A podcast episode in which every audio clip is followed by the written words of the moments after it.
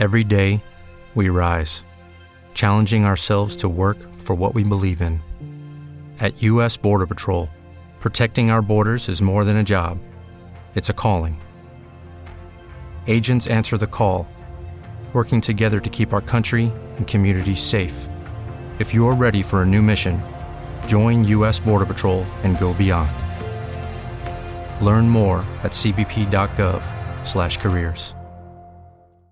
En los años 50 y 60, la sociedad norteamericana, harta del desgaste provocado por la guerra de Vietnam, empezó a cuestionar a aquellas empresas interesadas en la perpetuidad del conflicto. La conciencia social estaba cambiando. El impacto de los negocios sobre el entorno cobraba cada vez más importancia y la tendencia hoy sigue al alza. A principios de este mismo año, Larry Flink, el fundador de la mayor gestora de fondos del mundo, BlackRock, lanzaba un mensaje muy claro a sus clientes.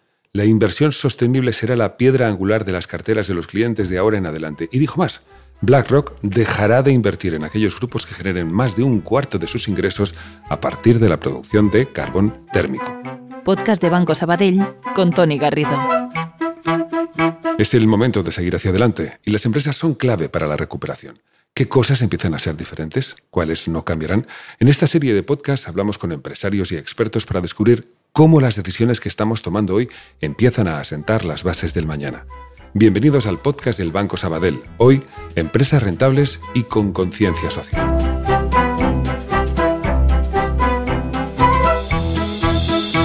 Nos acompaña Mariluz Castilla, es asesora senior en PricewaterhouseCoopers y secretaria técnica general del Grupo Español para el Crecimiento Verde. Es experta en abordar procesos de transformación estratégica en las empresas integrando aspectos de sostenibilidad, cambio climático, ética, economía circular e inversión responsable. Seguro que todo eso le suena mucho y muy de cerca. Mariluz, muchas gracias. Muy buenos días. Un placer. ¿Cómo estás en primer lugar? Pues muy bien, eh, con mucho trabajo. Eh, parece que de la pandemia todos estos temas de sostenibilidad están saliendo reforzados. O sea, que yo creo que vamos por buen camino. O sea que la COVID te ha traído más trabajo. Realmente veníamos ya con, un, con una buena marcha, ¿no? Tú lo has comentado, pues eh, los inversores estaban ya apostando por empresas más sostenibles, por muchas razones, ¿no? Porque también ven que están mejor gestionados los riesgos, y, también que tienen mejor eh, radar para las oportunidades. Em, éramos conscientes de que los riesgos, por ejemplo, hace unos meses en Davos, pues se hablaba de que los principales riesgos para las empresas eran medioambientales, incluso mucho mayores y con más impacto que una pandemia. Eh, incluso la, Unión Europea pues había anunciado en diciembre eh, un, pacto verde, ¿no? un Green Deal, como, como estrategia de crecimiento con una inversión muy importante dedicada a temas sostenibles, ¿no? a temas verdes. Con lo cual, con ese tranquillo, pues nos llega el COVID y la verdad es que eh, yo creo que al principio, pues eh, a los empresarios los dejó un poco noqueados, pero poco a poco, eh, es verdad que poco a poco vamos saliendo de la crisis sanitaria y se va anteponiendo una idea de que tenemos que reconstruir un poco el mundo que nos ha cambiado y que esta reconstrucción debería ser en clave sostenible. Y yo creo que por eso la sostenibilidad eh, va a ser mucho más importante en el futuro. Yo recuerdo hace, hace ya algún tiempo, hace muchos años, eh, yo leí en, un paquete, o sea, en un bote de helado americano, ellos presumían de ser neutrales. Además recuerdo, me llamó la atención la expresión, neutrales con el medio ambiente. Y dije, bueno, o sea, que ni chicha ni limonada, o sea, ni, ni, daño ni, beneficio. Me parece que esto ha cambiado. Es decir, ahora mismo, si no eres parte de la solución, y empresarialmente es así, eres parte del problema. Absolutamente. Eh, eh, eh, o, sea, los retos que tenemos por delante, pues el reto del cambio climático, yo creo que hemos ido aprendiendo que, más vale resolverlos ahora porque esperar va a ser peor. Lo hemos visto con la pandemia. Esperar mm. siempre es más caro que, prevenir, ¿no? Más vale prevenir que curar. Entonces es un reto que tenemos que resolver gobiernos, empresas, porque son las que van a proveer de soluciones, sociedad civil, y ahí yo creo que el mundo empresarial ha tomado conciencia muy claramente de que tiene que hacer su parte, de que el problema es grave también para los negocios. Y es verdad que ahora muchas empresas hablan de neutral, pero como contribución a esa neutralidad que está apostando, por ejemplo, Europa. Europa ha apostado por ser neutra en emisiones de carbono para 2050. Y eso quiere decir pues, que, que todos los sectores van a tener que cambiar. Y que el sector empresarial, pues el sector energético va a tener que cambiar, el sector de la edificación va a tener que cambiar, la movilidad va a tener que cambiar, eh, la edificación va a ser diferente. Entonces, en esa contribución a este objetivo, que la Unión Europea lo tiene muy claro, y los científicos nos están diciendo que, tenemos que ir a, esa limitación de aumento de temperatura, pues yo creo que ahí el empresariado eh, lo está incorporando y cuando el entorno se mueve es cuanto más oportunidades se pueden prever. Por supuesto, riesgos. Y las empresas que no lo vean ahora, pues a lo mejor se quedan ya fuera de mercado para el futuro. Pero las empresas que lo vean, pues ahí hay grandes oportunidades. Eh, es que ha cambiado el consumidor. Probablemente una de las cosas que ha acelerado esta, esta pandemia, de hecho, ha acelerado muchas cosas, eh, tristemente muchas de ellas, pero lo que ha hecho esta pandemia es acelerar ese cambio que, venía siendo algo necesario, cada vez más necesario, cada vez más, pero esa bola de nieve se ha acelerado muchísimo en los últimos meses. Se ha acelerado, seguramente cambiarán algunas cosas, pero por ejemplo tenemos un consumidor que incluso en España pues ya había más de un 70% que querían optar por productos o servicios sostenibles. Mm, seguramente ahora no querrá hacer muchos sacrificios para ello, pero si te quieres posicionar con tus productos y servicios, pues hay todo un, abanico de innovación que el consumidor lo va a recibir muy bien.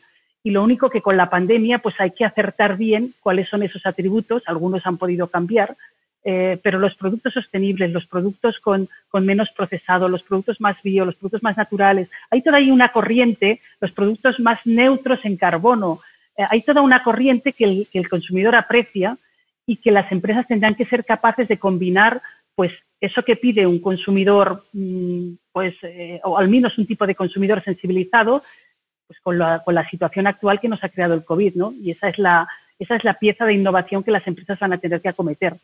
Pero quien no lo piense, se encontrará que a lo mejor sus productos quedan desfasados. Mm. Pero fíjate, acabas de utilizar la palabra innovación. Mm, aparece siempre, siempre, siempre que hablamos con, sobre qué está ocurriendo, aparece la, innovación. La, innovación en las empresas es cada vez más necesaria. Y parece que esta palabra está asociada a las startups, a compañías que aparecen que ya tienen en su ADN eh, cierto carácter disruptivo. Mientras que pensamos, no sé si erróneamente, y por eso te lo pregunto, que las empresas más asentadas, más grandes, no tienen ese gen, ese gen, ese ADN de cambio. ¿Esto es así?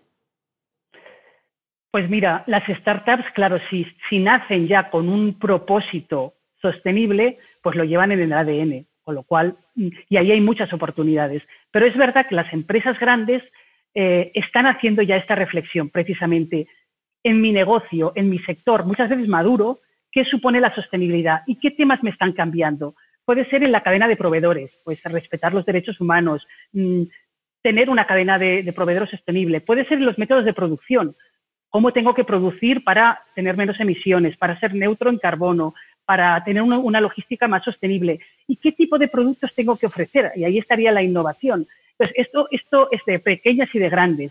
Las pequeñas que nacen así aprovechan un hueco de mercado muy bien aprovechado y además son más libres para cambiar incluso su posicionamiento de marca. Pero las empresas grandes tienen el deber y la obligación de incorporar esto en su estrategia.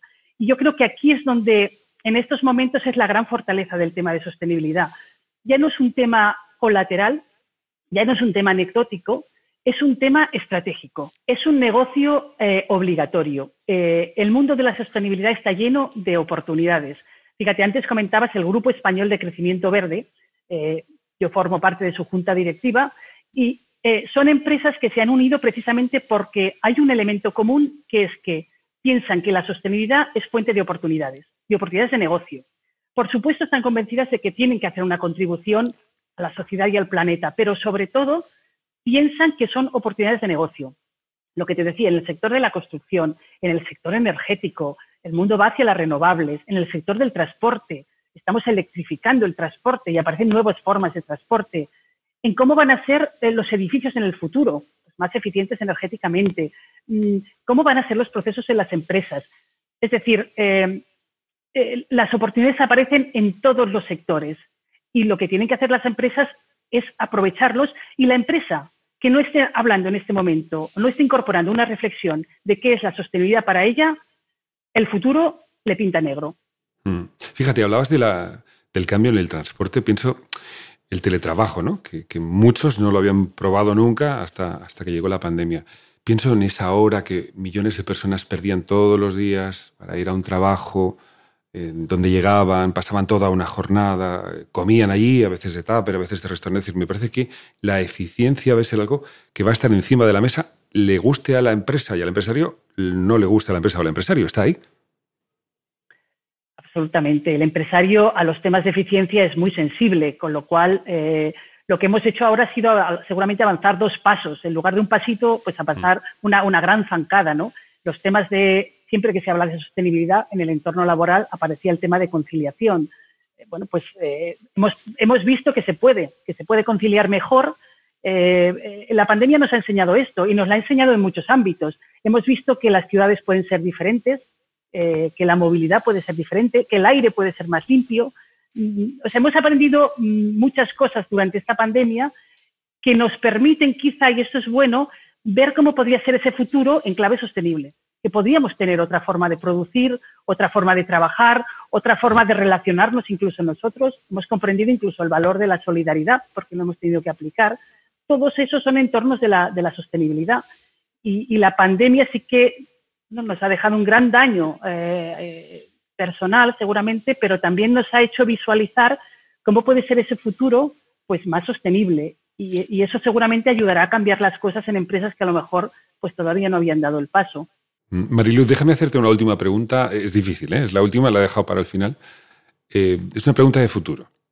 ¿Cuándo crees, y lo digo con todo respeto hacia, hacia, tu trabajo y el de tu equipo, ¿cuándo crees que departamentos como el tuyo ya no harán falta? Es decir, ¿cuándo eso estará tan dentro del concepto mismo de la empresa, del desarrollo, de la producción, del concepto mismo empresarial? ¿Cuándo departamentos como el tuyo, en qué año ya no harán falta? Porque eso es algo que ya habremos aprendido de forma que estará instalado directamente en el hipotálamo de todas las compañías? Pues mira, eso es un sueño y lo hemos visto pues con otros temas, ¿no? Como los temas de calidad. Yo creo que la fuerza eh, que vemos en el entorno es tan grande. Eh, los inversores están apostando por empresas que, que, tienen en cuenta estos factores, ¿no? Lo que ellos llaman factores ESG, medioambientales, sociales y de buen gobierno, porque han visto que esas empresas simplemente son más rentables, con lo cual ahí hay una potencia del mundo inversor que va a preferir invertir en empresas más sostenibles, en infraestructuras más sostenibles, un consumidor que también vemos que avanza en esa dirección, un mundo financiero que lo ha incorporado eh, y, que cuando tiene que tomar decisiones de inversión, pues en sus, análisis incorpora estos temas. Mm, vemos una Europa eh, que incluso en estos momentos de recuperación va a dedicar muchísimos paquetes de estímulos precisamente para la recuperación que es necesaria. Bueno, pues está poniendo como condición que esos eh, estímulos vayan dirigidos a una recuperación verde. Vemos que si tenemos que apostar por el futuro, pues hay que apostar por sectores de futuro. Con lo cual, eh, queramos o no, un poco todo el entorno y seguramente esta situación nos va a llevar en esa dirección. Por eso los consejos tienen que incorporar estas discusiones y tienen que incorporar capacidades que entiendan qué es cambio climático o qué es, mm, cuáles son los temas éticos que afectan a tu empresa o cuáles son los condicionantes sociales que te permitirán, pues a lo mejor, seguir desarrollando tu actividad. Eh, entonces, toda esa, corriente nos va a llevar hacia eso y seguramente la pandemia pues nos va a, llevar a esa reflexión, que los paquetes de estímulos se dirijan hacia una recuperación verde, hacia una recuperación sostenible y entonces pues eso se hará imparable. Verde y madura en estos momentos. Eh, Mariluz Castilla, un verdadero placer conversar contigo. Muchísimas gracias por acompañarnos hoy. Pues muchísimas gracias a ti. Un placer y a ustedes, una vez más, gracias por seguirnos en este podcast del Banco Sabadell.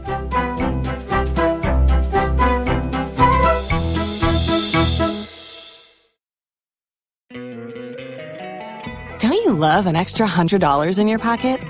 Have a TurboTax expert file your taxes for you by March 31st to get $100 back instantly. Because no matter what moves you made last year, TurboTax makes them count. That means getting $100 back and 100% accurate taxes only from Intuit TurboTax. Must file by 331. Credit only applicable to federal filing fees with TurboTax full service. Offer can be modified or terminated at any time.